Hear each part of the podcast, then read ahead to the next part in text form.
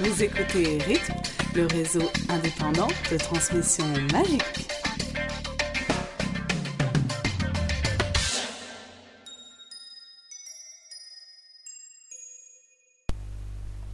Bonjour à tous et bienvenue sur l'épisode 23 de la radio indépendante à transmission magique. Avec nous ce soir, comme toujours, Alice, Bonjour. Elena, Coucou. Purple Marie, Didi Gueule Bonjour. et moi-même Pruno.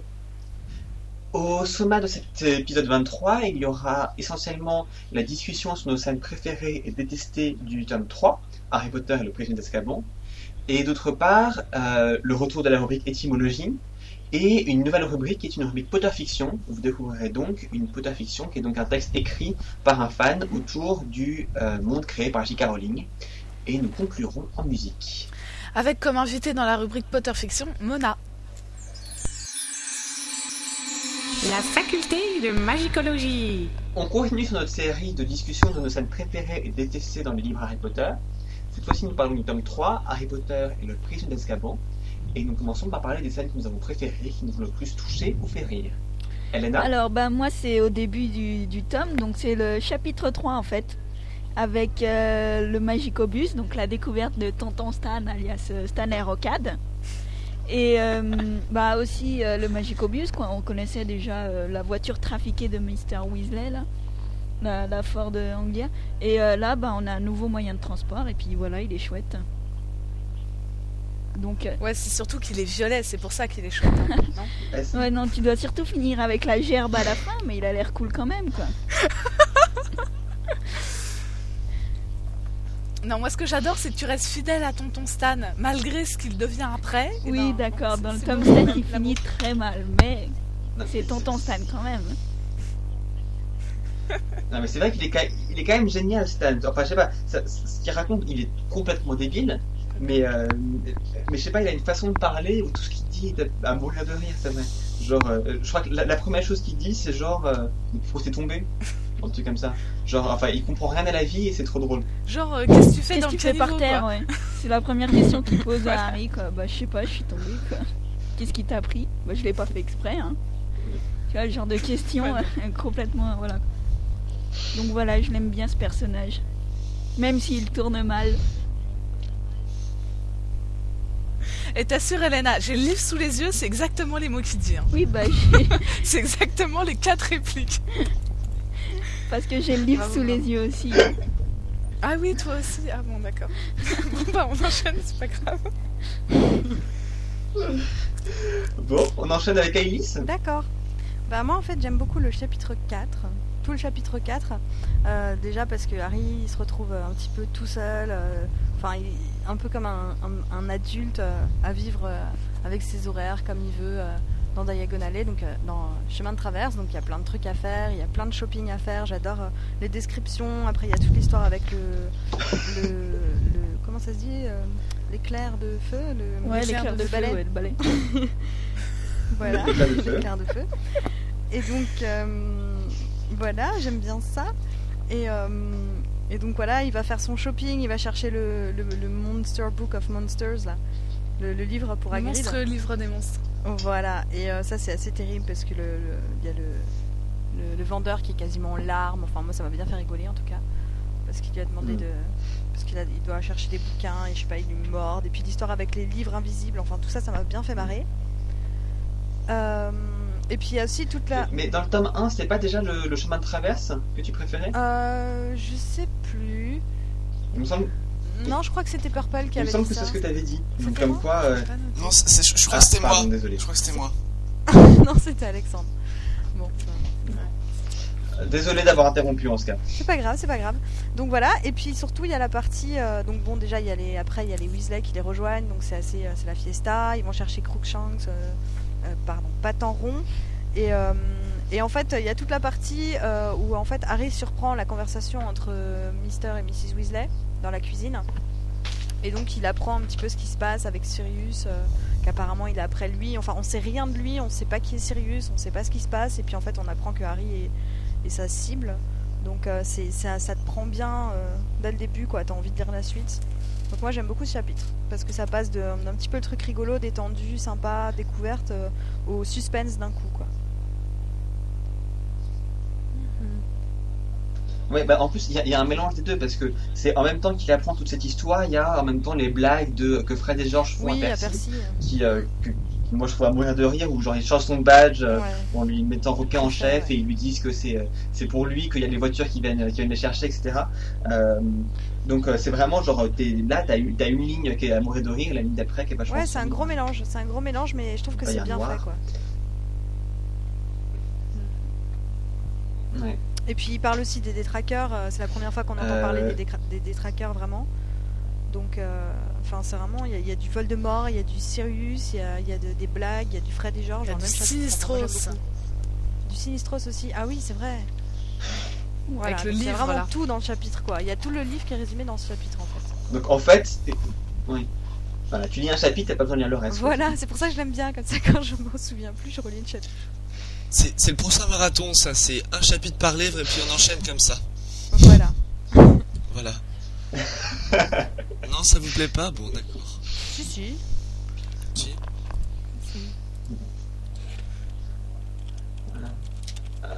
apparemment on jeune avec moi. Euh, moi, ce que je préfère, c'est la carte du maraudeur. Euh, donc déjà, j'adore le moment où euh, Fred et George l'offrent à, à Harry.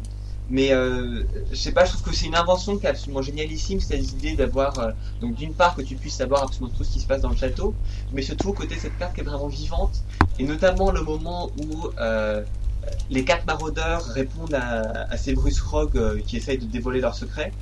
Euh, je sais pas, moi je trouve que le- leurs répliques sont absolument génialissimes. euh, genre, euh, nous prions le professeur Rogue de bien vouloir enlever son écraseux, Ouais. etc.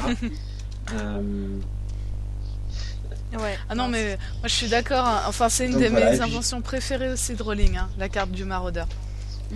Puis j'aime bien parce qu'au début, en fait, euh, elle, elle nous les, elle nous les présente un peu comme des rigolos, mais on sait pas qui c'est, quoi. Et, euh, et on se dit, tiens, c'est des, c'est des, c'est des, c'est des frères, Fred et George. euh, D'une autre et c'est époque. assez rigolo. Et puis après, quand on comprend, voilà, quand on comprend qui c'est, on Ouais. est ah, trop bien. En plus, c'est le père de Harry, c'est génial. Enfin, c'est, euh, c'est la présentation qui est sympa surtout. Qui Mais je crois que d'une façon générale, en fait, ouais, d'une façon générale, ce que les gens aiment beaucoup avec ce tome 3, c'est qu'il y a comme ça l'introduction des parents de Harry, enfin du père de Harry surtout, et des maraudeurs. Et c'est ce, ce retour dans le passé qui est, qui est génial quand même. De euh, Même si on le sait pas comment c'était il y a 20 ans, euh, de savoir. Même si on s- Ouais, bien sûr, mais c'est ce que tu, c'est ce que tu découvres à la Bah fin. ouais. Euh, D'ailleurs, euh, juste petit clin d'œil à une forumeuse de la Gazette qui se reconnaîtra et qui nous a fait une carte du maraudeur absolument divine. Ah ouais. Voilà, c'est tout. Non, ouais, c'est vrai, elle était bien. Ouais. C'était à la Ouais, sortie de la magnifique. FNAC, là, pour le, le tome 7 en français. Tout à fait. Ouais. Non, non, ça reste une des meilleures inventions qui est euh, hyper drôle, hyper originale et qui est en plus super utile, quoi. Et ce qui est génial en plus, c'est que c'est utilisé, donc, enfin, c'est utilisé en permanence à travers tous les tomes. Donc, d'une part pour aider Harry, mais d'autre part pour vraiment aider les méchants au moment où euh, c'est c'est utile, par exemple, dans le tome Mais en fait, 4 bah où- ouais. Pour, pour tuer Ah, après- euh, Barty Croup, ton seigneur, ou ce genre Après, on de la choses. retrouve dans tous les tomes, en fait, parce qu'elle apparaît aussi dans le tome 5, 6 et 7, il me semble. hein. Mm. Ouais, ouais elle, est, elle est là de façon répétée. Bah, c'est c'est quand même absolument essentiel comme, invention. Et euh, je sais pas, ça, ça montre aussi bien le point euh, que qu'elle cherche absolument à mettre en avant tout le temps, c'est que euh, voilà, ça peut, c'est à double tranchant quoi. C'est vachement utile pour toi, mais c'est vachement utile pour ton ennemi. Et du coup, euh, est-ce que c'est vraiment un objet qu'il faut avoir que euh, Ouais, mais ça si- montre si bien que l'invention montre bien que, le, père de Harry, les potes euh, du père de Harry étaient trop forts et que et que voilà quoi. On les a pas connus, mais on se rend compte quand même que c'était des gens euh, super drôles, super malins. Intelligent. Donc c'est aussi ça, je pense, le but quoi. Voilà, intelligent, drôle. et, et puis super doué en magie quand même. Oui aussi, voilà. Et puis ils connaissaient super bien le sais pas, château. entre la maraudeur et le coup des animagus, ils sont quand même.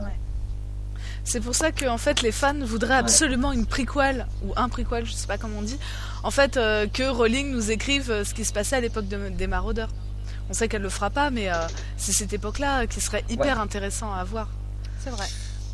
Bah, elle le fera pas dans le livre écossais, elle avait dit qu'elle ferait... qu'elle le ferait pas parce que euh, Oui, elle le ferait pas, pourquoi?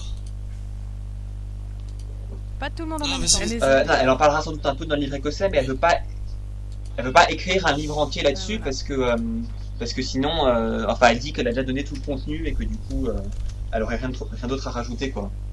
Ouais, enfin en se creusant un peu, elle peut Voilà. inventer une belle histoire là. hein. Tout le contenu, euh, moi j'aimerais bien en savoir plus sur les frasques de Sirius et James quand même. hein.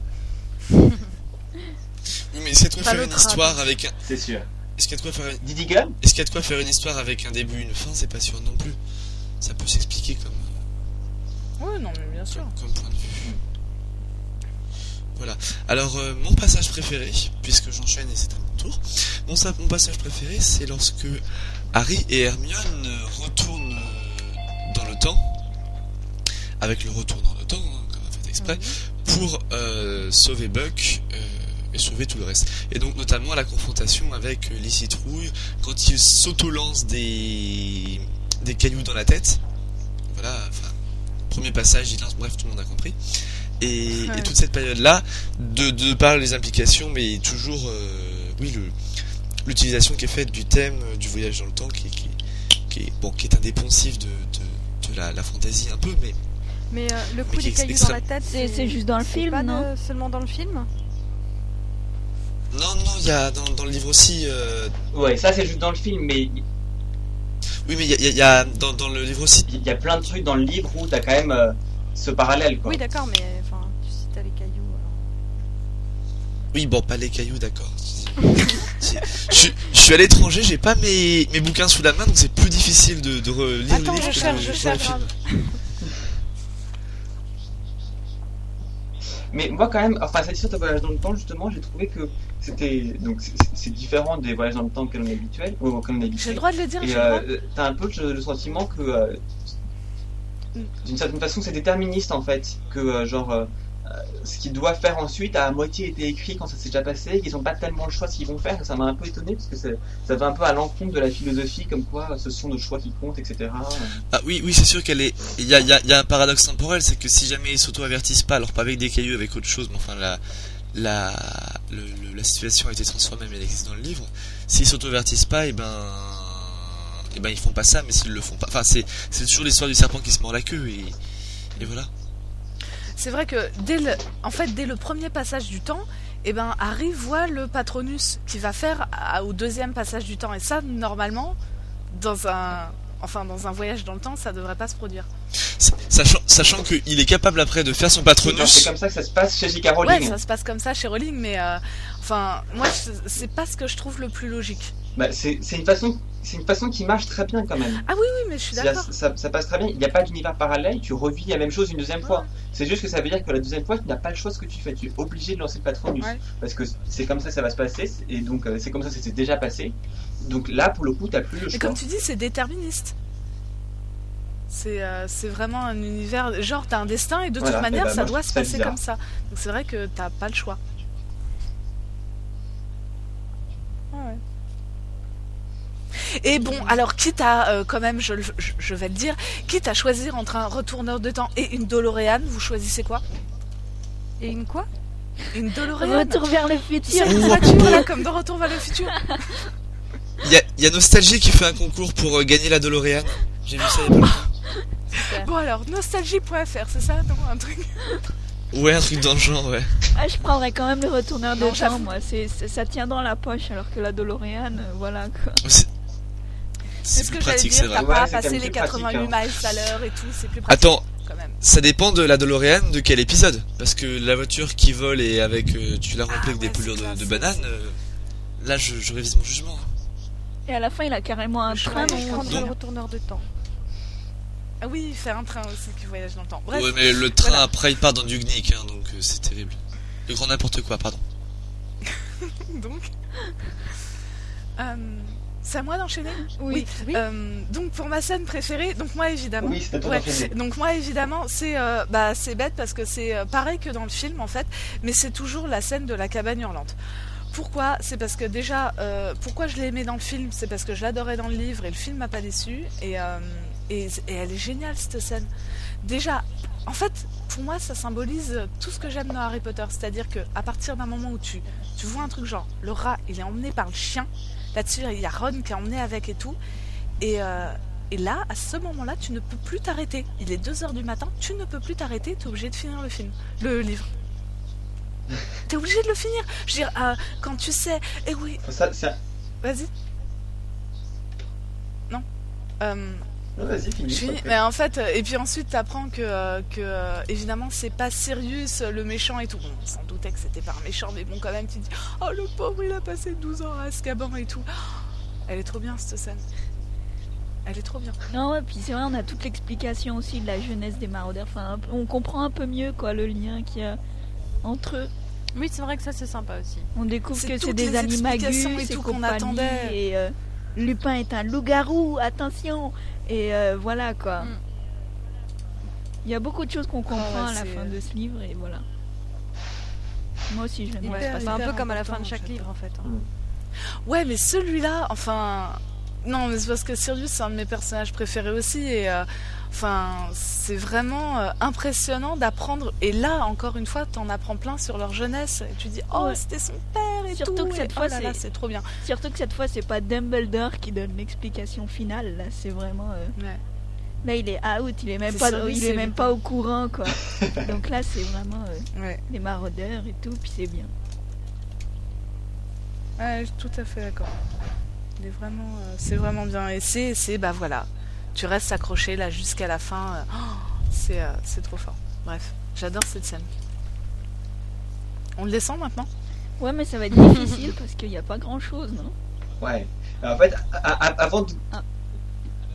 Ah bah moi justement je voulais dire qu'avant qu'on commence à donner chacun les scènes qu'on détestait et tout ça, euh, je me souviens que, genre quand après la sortie du tome 4 ou même après la sortie du tome 5, euh, donc au bout de 5 tomes, on demandait aux gens quel est votre tome préféré et genre 80% dis- des gens disaient le tome 3 euh, comme tome préféré. Et euh, moi ça n'a jamais été mon cas. Et ça, ça a longtemps été le même le tome que j'aimais le moins parce que euh, je trouve que autant c'est quand tu lis pour la première fois c'est vraiment bien, genre t'es vachement surpris par la fin et tout.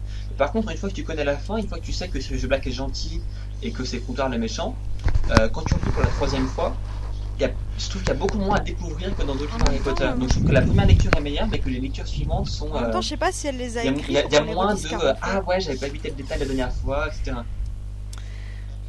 Bah, peut-être qu'elle les a pas écrits pour ça, mais le fait est que quand tu relis le tome 1 ou euh, le tome 6, quand tu à chaque fois que tu relis, tu découvres des nouveaux trucs. Dans le tome tome 3, Ouais, enfin pas au bout de 40 quoi. Euh, ce qui fait que euh, ça c'est quelque chose que pas au bout de 40 mais je pense que il y, y a beaucoup de livres qui se font lire au moins vrai. trois fois quoi et euh, là quand tu connais la fin la deuxième fois c'est intéressant parce que tu vois comment est-ce que tu aurais pu euh, deviner la fin même si en fait c'est absolument Mhm. impossible Euh, et à la troisième fois tu sais tout quoi.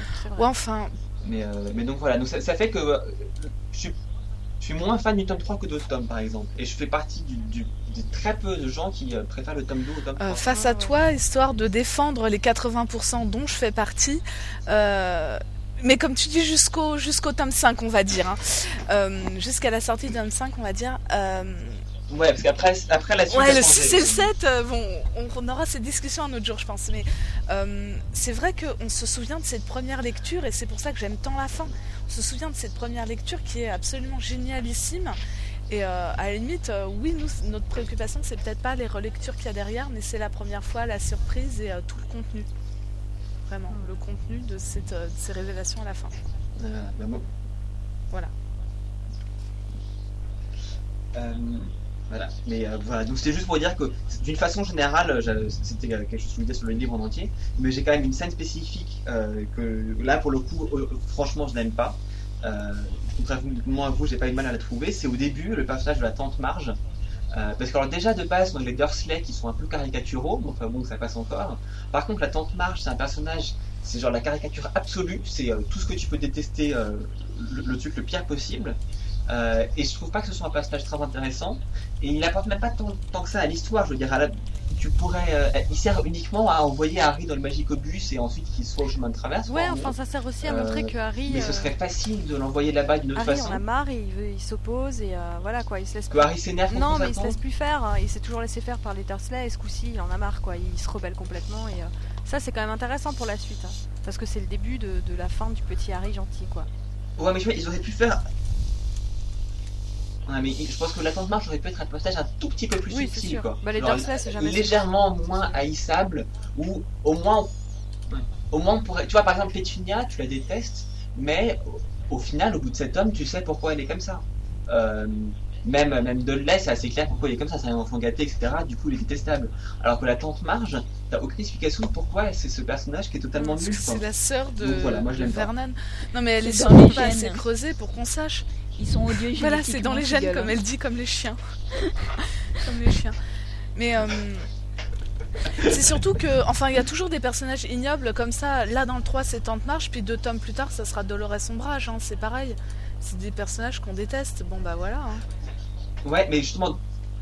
Ouais, mais moi, justement, c'est quelque chose que moi, Dolores Ombrage, j'aurais adoré savoir pourquoi elle est comme ça. Et Dolores Ombrage, déjà, elle est un peu plus creusée, et du coup, t'en sais un peu plus. Tu sais que c'est parce que elle euh, veut absolument bien à Fudge, qu'elle euh, bah, elle croit que les rails, c'est ce qu'il y a de mieux au monde, etc. Donc, t'as une vague idée de pourquoi elle Ouais, mais comme ça, plus- pourquoi elle est méchante. Alors que. Ouais, en euh, plus, elle réapparaît plus tard. Elle réapparaît dans le tome 7 aussi, donc elle a quand même un rôle, alors que Mm. Marge, c'est vraiment juste là dans ce passage, et puis tu la revois plus jamais, quoi. Après. Enfin bon, c'est un rôle secondaire, c'est pas de sa faute non plus, quoi. Mais je suis d'accord avec toi, ça reste un de mes passages que j'aime pas non plus, parce que je l'aime pas, elle. Donc, euh, Elle est odieuse. comme tout le monde, tu vas me dire. Ok. Mm. Qui ensuite, Oui, ensuite c'est à moi. Et euh, d'ailleurs, pourquoi tu dis Didi Girl C'est Didi Girl? Je suis en train de, de, de, de, percuter comme ça. Ouais, enfin bref, Je passons. suis désolé. Passons. Mais je, je ne t'en veux pas, rassure-toi. Bref. Euh, non, ce que j'aime pas du tout, c'est. Euh, c'est Weasley qui fait. euh, le père Weasley qui fait les confidences à Harry. Euh, euh, sur le ton du secret, c'est oui, tu sais, Sirius Black vient te chercher pour te tuer. Ah bon, mais on a peur que tu viennes le tuer, toi. Mais pourquoi j'irais le tuer? Ah bah parce que c'est comme ça. Il a tué tes parents. C'est vrai que c'est vraiment con dit comme ça. Et genre, genre, on veut pas te le dire parce que de toute façon, t'es, t'es, t'es, y a aucune chose que tu le découvres par toi-même. hein, c'est bien connu. C'est pas comme si t'es entouré de sorciers qui le savent. Hein. Non, non, pas du tout. Euh, y a aucun moyen que personne lui dise. D'ailleurs, personne n'aurait jamais le dit. D'ailleurs, il est absolument pas lié à toute l'histoire. D'ailleurs, pourquoi on lui en parlerait? Non, non. Donc, euh, on lui raconte pas. Comme ça, il ira pas se précipiter dans, dans, dans les bras du forcené qui a envie de le tuer. Puis, puis, puis, même, il est censé être dangereux. Donc, enfin, bref. C'est vraiment euh, un peu infantilisant, demeuré, voilà. Et, et genre, ça met du suspense. Harry va-t-il euh, se précipiter dans les bras de Sirius qui veut le tuer? Tadam, ensuite au. Voilà. Mais, mais raconter comme tu le fais, c'est vrai que ça a l'air vraiment débile en plus. C'est vrai. Mais c'est pas. Ouais, c'est vrai que ce passage il est un peu bizarre quand même quoi. Enfin, Donc mais- voilà, mais, j'aime pas. mais, enfin, je vais pas, je vais pas juste, euh, mais je voulais juste dire, ouais, c'est un peu pareil dans le tome 5 avec la prophétie, quoi. Non, surtout, faut pas dire à Harry qu'il y a une prophétie parce que, euh, parce que sinon il va vouloir l'entendre, il va aller la chercher. Alors on préfère attendre que Voldemort l'attire là-bas pour que, enfin voilà, quoi. C'est- C'est un peu le même principe, je trouve. Ouais, c'est pareil que Dumbledore pendant 6 tomes, quoi. Surtout ne rien dire à Harry, surtout, surtout. Oui, voilà. C'est pareil. D'accord. Ensuite, Mais à la limite, le coup de Dumbledore qui dit rien à Harry, du point de vue de la construction de l'histoire, ça passe, parce que tu vois, c'est un intérêt que le lecteur le découvre tard. Alors que là, ne rien dire à Harry, certes, mais il le découvre dans deux chapitres. Donc, tu aurais pu simplement ne, ne- laisser les personnages ne pas en, ne pas en parler, et puis euh, tu les, les découvres, et voilà. Euh, Oui, si, ça te fait un petit euh, suspense c'est pas très deux intéressant. chapitres, c'est bien. Désolé. Si, c'est bien. Ah voilà quoi. Ouais, j'avais quelque chose à dire. Euh, donc moi, c'est un petit peu après. Donc c'est quand ils arrivent à Poudlard et c'est vrai que euh, les cours de Trelawney à la base. Enfin, non, c'est en fait c'est au fur et à mesure des relectures, ils me- ils m'ennuient, hein, tout simplement. Comme je me sens. Mais ouais, mais en plus je me sens en fait de plus en plus proche d'Hermione, c'est-à-dire tout ça c'est du flan et ça m'ennuie mais à un point et enfin franchement, euh, tu vois, au fur et à mesure des, des relectures, c'est comme si j'avais assisté à tous les cours de Trelawney et que j'ai qu'une envie c'est de me casser, hein, comme Hermione le fait à la fin. C'est euh, ouais c'est bon, allez je claque la porte et je m'en vais quoi. Alors que dans le film, c'est vrai que étant donné que c'est Emma Thompson, ça passe vachement mieux parce qu'elle j'aime bien. Bon voilà. Mais moi, je les trouve à mourir de rire, ces scènes. Oui, la première fois, mais à les scènes force. avec Trelawney, où genre, euh, t'as Trelawney qui fait. Ah non, moi à chaque fois, genre le coup de euh, oui, euh, j'ai vu dans ma boule de cristal que euh, l'examen porterait sur tel truc et Hermione qui la casse juste derrière et tout. Alors certes, c'est une propre complètement nulle, mais euh, mais moi je trouve que c'est décrit d'une façon qui est très drôle. Je pense que J.K. Rowling s'est bien amusé Ah oui, non, films. mais je, suis d'accord. Et la première fois que j'ai lu, mais c'est vrai qu'on on se tape aussi les cours l'année d'après, quoi, tu vois. Et non, non, moi je, je te dis, c'est comme Hermione. J'ai j'ai l'impression, à, fo- à force de les relire, d'avoir assisté à tous ces cours pendant un semestre. Et c'est plus possible.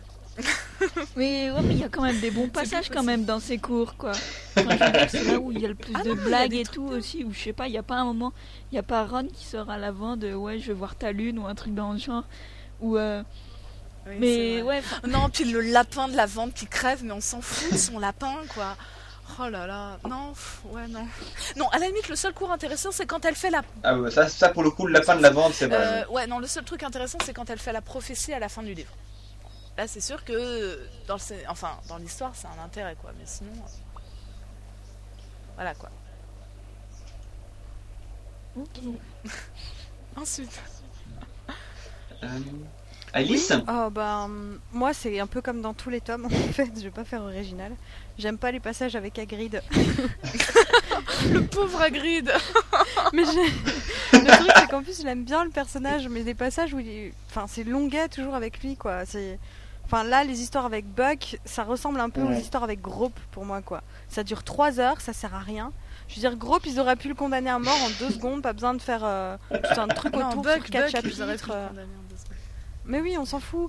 Et puis alors euh, Ron qui veut aller, qui- Ron et, et Harry qui promettent d'aider d'aider Hagrid et qu'ils le font pas et du coup après ils y retournent et finalement il est quand même condamné et puis Malfoy il a mal au bras alors il joue pas au Quidditch et puis quand même il gagne quand même. Enfin, on s'en fout quoi. Donc euh, enfin moi ça me ça me ça me saoule un peu quoi. À chaque fois quand je relis ce- ces chapitres là, je suis là bon. Ça va passer, pas de problème, patience. C'est juste un mauvais moment à passer. Ouais, mais je trouve pas ça passionnant quoi. Mais à la limite, c'est pas pire que le tome 5 parce que le tome 5, euh, les, les passages avec Grope, je les, je les lis même plus quoi. Ceux-là, je les lis Ouais, encore. ouais, ils sont trop longs. Mais bon, Là, voilà, ça me fait pas plus d'effet que ça quoi. Donc voilà. voilà. Bah moi c'est un peu dans le même genre, sauf que c'est Ron et Hermione là avec son- leur chat et leur rat quoi. Au bout d'un moment ça, ça me gonfle un peu quoi. Ouais ton chat il a bouffé mon rat et patin rond patati et, et croutard patata et regarde la trace de sang et ah, et voilà quoi. Ils commencent à me gonfler leurs animaux Oui, mais en tout fait. ça, c'est. Tout ça, c'est pour le- les amener à un amour plus grand, plus qui, Mais qui oui. dépassera toutes ces petites chamailleries. Ouais mais bon C'est long. voilà quoi. En fait, c'est la partie histoire d'adolescent au milieu de, euh, de quelque chose de beaucoup plus important et euh, ça n'a absolument rien à faire de leur petite chamaillerie. Ouais, mais bon, il y a des sont, Ouais, mais on les retrouve Ouais, à, un ça, peu chaque hein. chapitre, quoi, leur chamaillerie. Donc au bout d'un moment, c'est un peu Ouais, mais c'est important l'histoire du chat et du rat quand même. hein. Ça explique pas mal de choses avec euh, Crookshanks et, euh, et, et, et Croutard. Ah oui, non, c'est important. On se croirait dans la Mais c'est vrai que c'est chiant. C'est juste qu'on en a, enfin, la, quatre- la, sais pas, la douzième fois où euh, Ron engueule Ouais, Hermione on à a cause de ça, tu te dis, ouais, ouais. bah, c'est bon, là, là, je la grappe, quoi. Ça fait vraiment, en fait, ça fait gamin de 13 ans qui a besoin de Ah grandir. ouais, mais c'est un peu ça. Je suis sûr qu'un gamin de 13 ans ferait Ouais. ça, mais c'est relou. Voilà. Ok. Bon, ben voilà, on a fait le tour. Bon, bah, Ah, on a c'était nos scènes Ah ouais, préférées et de Harry Potter. Je voulais juste rajouter un tout petit truc. Parce que, tu vois, la cabane hurlante, c'était quand même vachement bien. Il fallait que je mette ça en scène préférée. Mais faut quand même penser à toutes ces scènes de Quidditch avec Olivier Dubois. Ouais, non, et même. puis pas que Olivier Une Dubois, il y a surtout pour la Olivier. finale cette fois du tournoi qui gagne, enfin. Enfin Oui. Tu vois, là, le Quidditch, il est pas, il est pas chiant parce qu'il gagne à la fin. C'est trop beau. Ouais, non, puis un aperçu d'une première victoire qui ne sera pas la dernière. Et voilà. Bah oui, on attend la grande victoire de la fin du 6. J'ai hâte. J'allais voir le film 6 juste pour ça, moi. Ouais, ça, par contre, je me la garde comme ça hein. c'est Je- pas ah, fallait s'en douter. Hein. Ouais, c'est clair. Attends, le premier baiser Harry Ginny, je suis désolé. C'est pour moi. Bah voilà, ça ce sera dans trois épisodes. Ah, on n'a pas le droit de Eh, mais- réserver ses scènes préférées et détestées. C'est, non, c'est Ah dégueulasse de réserver comme ça. Pas euh, comme ça. hein. Bruno, t'as Genre, on va faire des spéculations sur craint. les machins. Je prends une option. Spoiler, Moi, je prends une va. option sur le tome 7, euh, Ron Hermione. Non, non, non, non, non, vous avez pas le droit. Chut, chut, chut. Alors, je t'échange le, béné, le baiser de Ginny contre la scène finale contre. Voldemort. Vas-y. Non, ça vaut Bon, pas. on joue Attends, avec ou vas-y. sans option là Je suis avec ces options. Bon, le délire étant passé. Harry Voilà. Va arrêter. C'était donc euh, nos scènes préférées et les dessous cachés de la RITM. Oh là Je là. t'échange Buck contre Grope. Ça marche pas non plus. On va s'arrêter là. Vos Potter fiction. Vos, vos Potter fiction. Vos Potter fiction. Donc bonjour et bienvenue dans cette nouvelle rubrique Potter Fiction. Alors, vous allez me dire de quoi on va parler dans cette rubrique Eh bien oui, nous allons parler des Potter Fiction euh, qui sont hébergés sur la Gazette, donc qui sont créés par euh, des forumers. Euh, pourquoi on a décidé de faire cette rubrique? Tout simplement parce qu'on voulait mettre un petit peu un, coup de feu de projecteur sur certaines filles qu'on a beaucoup aimées. Et pour ça, eh bien, vont intervenir avec nous des membres du comité de lecture. Et oui, vous les connaissez. Par exemple, avec nous, on a Mona. Bonjour Bonjour Mona. Donc, euh, toi, tu vas nous parler de quelle fic aujourd'hui? Euh, ben, Je vais parler de la trilogie de Katsura, et plus précisément la première, donc euh, Disparition. Disparition. Alors, Katsura, vous la connaissez. Katsura est une forumeuse de la Gazette. Elle est arrivée fin 2006. Euh, c'est une de tes compatriotes puisqu'elle habite en Belgique. Ouais. Et, euh, et donc, euh, elle, euh, elle a fait, elle a écrit une, grande trilogie. Et on va parler de, la première partie, Disparition. Alors, dis-nous, dis-nous, Mona, un petit peu de quoi ça parle, Disparition? Ben, Disparition, en fait, ça commence assez violemment, on va dire. Tout commence avec le mariage de Bill et Fleur, donc c'est après la, le tome 6, en fait, ça commence. Et donc, Bill et Fleur vont se marier. Et euh, ce mariage est interrompu subitement par une attaque de Lord Voldemort. Alors s'ensuit une petite bataille, et Harry va tomber subitement dans une sorte de retourneur de temps qui était censé être un cadeau offert au mari et, il va et donc il va disparaître dans euh, le passé. Et Ron, Hermione et Ginny vont essayer de retourner dans le passé pour aller le sauver. Euh, de là, ils vont retourner à Poudlard à l'époque en fait de des maraudeurs, donc euh, des parents euh, de Sirius, James et euh, Peter Pettigrew. Euh, voilà, en gros, c'est l'histoire. Et donc, ils vont essayer de sauver Harry. Et euh, voilà, il va se passer plein de rebondissements. Euh, plus précisément, des rebondissements plutôt amoureux. donc, si vous aimez les histoires d'amour, Ah, ça, ça, ça va plaire à beaucoup. hein. surtout des histoires d'amour très très inattendues. Ouh. Bon, enfin, on va pas dire qui va se retrouver avec qui, mais euh, alors, est-ce que dans cette fic on retrouve euh, de l'action, euh, bon, des histoires d'amour aussi, mais je suppose que avec les maraudeurs, ça doit pas manquer d'action quand même. Hein. Ah, mais non, bien sûr, il y a, y a toujours de l'action.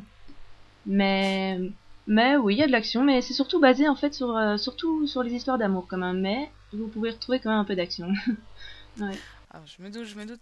Euh, je pense que ça pourra plaire à beaucoup euh, l'idée de se retrouver à l'époque des maraudeurs, parce que c'est vrai que, euh, enfin ça c'est super frustrant dans l'œuvre de Rowling de de pas avoir vu concrètement ce qui se passe, même si on le voit à travers des rêves de Harry.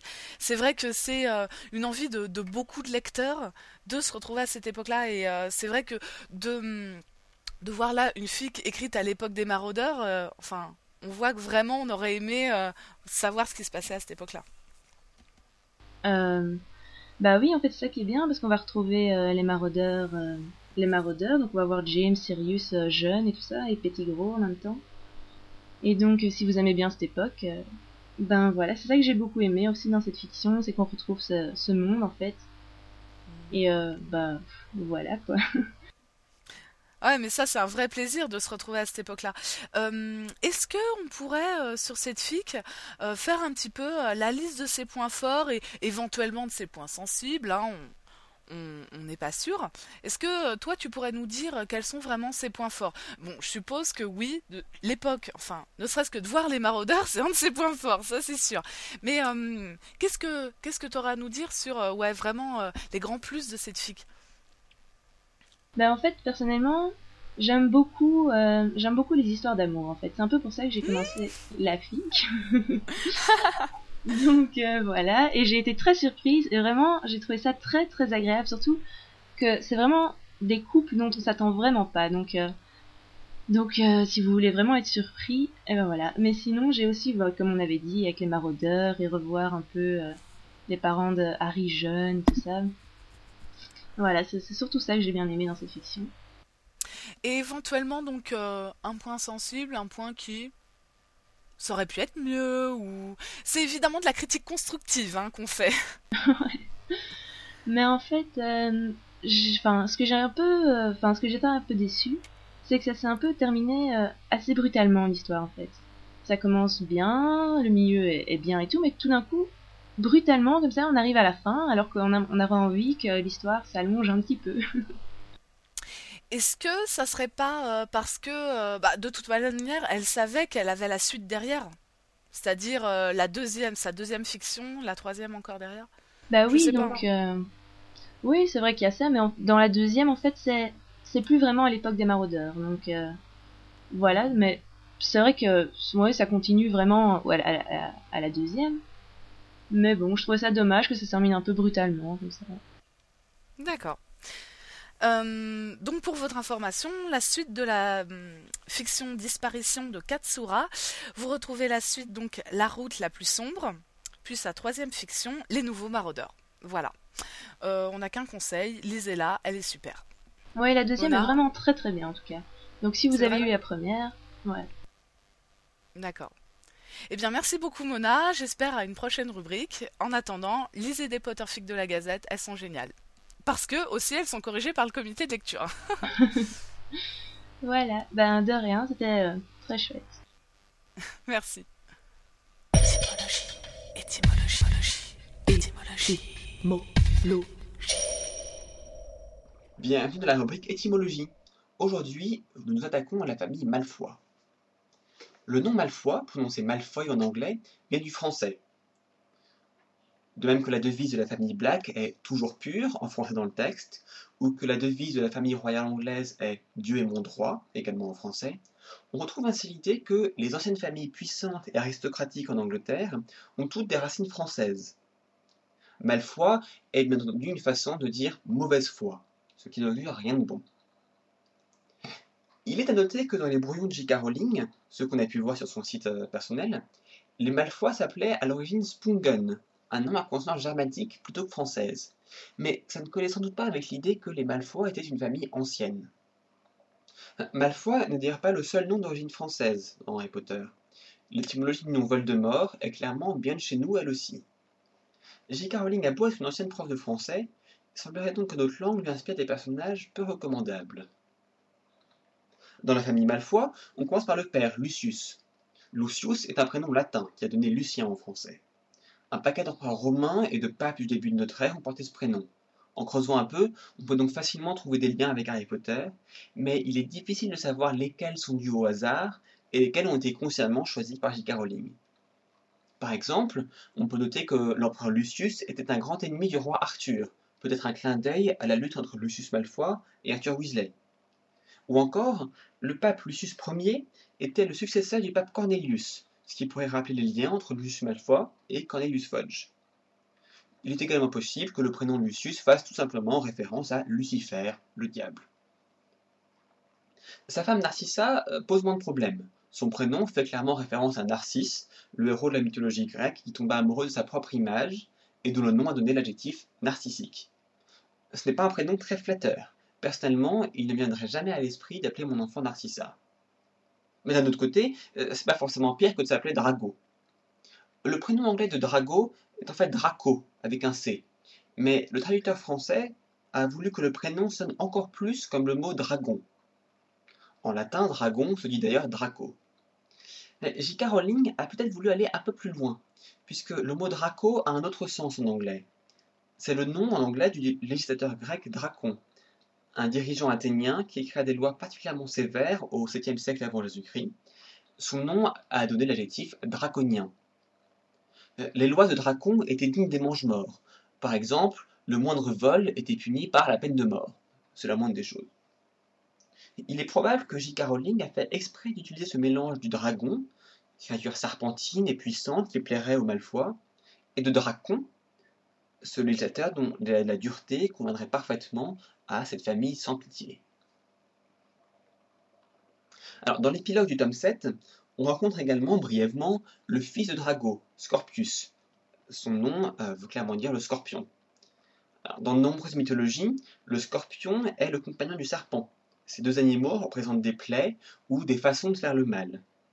Ça nous fait une belle brochette. Lucifer, un dragon et un scorpion. Voilà qui donne l'image d'une famille à laquelle il vaut mieux ne pas se frotter, d'autant plus qu'elle est apparemment de mauvaise foi.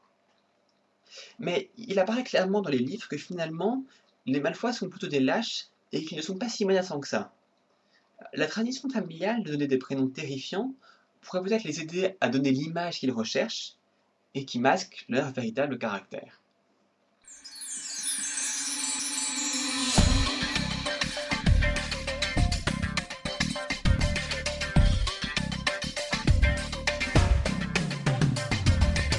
Comme vous l'a indiqué Pruno dans l'introduction, on va se quitter en musique. Donc une exclusivité totale car on va vous passer Potter Watch. C'est la nouvelle chanson des Basilisk in Your Pasta. Alors Potter Watch en français c'est Potter Veil, la radio qu'écoute le trio à un moment dans le tome 7. Donc cette chanson a été écrite par Chloe et Lou. Et si vous souhaitez retrouver les autres chansons de The Basilisk Your Pasta, il vous suffit d'aller sur MySpace. Donc www.myspace.com slash thebasilisk tout attaché. D'autre part, ils organisent un concours, donc vous pouvez retrouver toutes les modalités du concours sur le site de la Gazette. Donc voilà, on va se quitter avec Potter Watch.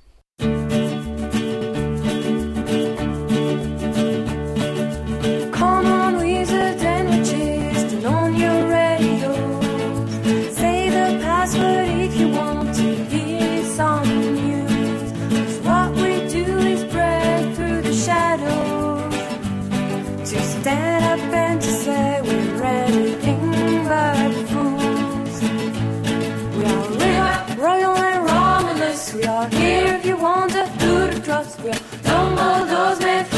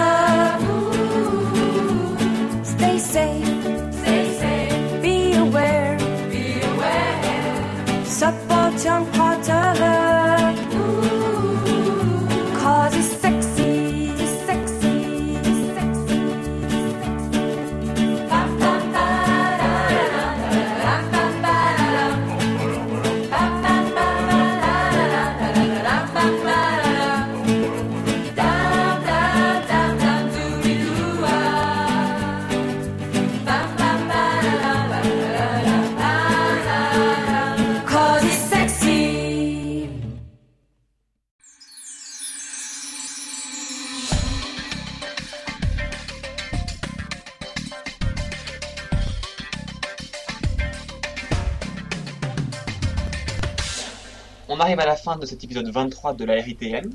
Euh, merci à tous de nous avoir écoutés. Comme toujours, vous pouvez nous contacter en nous envoyant un mail à ritm.gazette-du-sorcier.com. Vous pouvez nous laisser un message audio sur notre boîte Skype, gazette-du-sorcier. Vous pouvez laisser un message et discuter de cet épisode et de tous les autres sur le forum de la RITM qui se trouve vers le bas de euh, l'index du forum euh, de la Gazette du Sorcier. Je t'attendais là. Voilà, hein. une idée. Euh, nous avions donc avec nous euh, Alice Purple Marie, Elena, Deagle et moi-même Pruno. On se retrouve très bientôt pour l'épisode 24. Voilà, il y avait Mona aussi qui n'est pas là quand on enregistre la conclusion, Oui. mais qui vous fait un bisou, je suis sûre. Bisous. Merci Mona. Merci, au revoir. Ah oui, merci à Mona pour sa partie Potter Oui, Fiction, c'est vrai.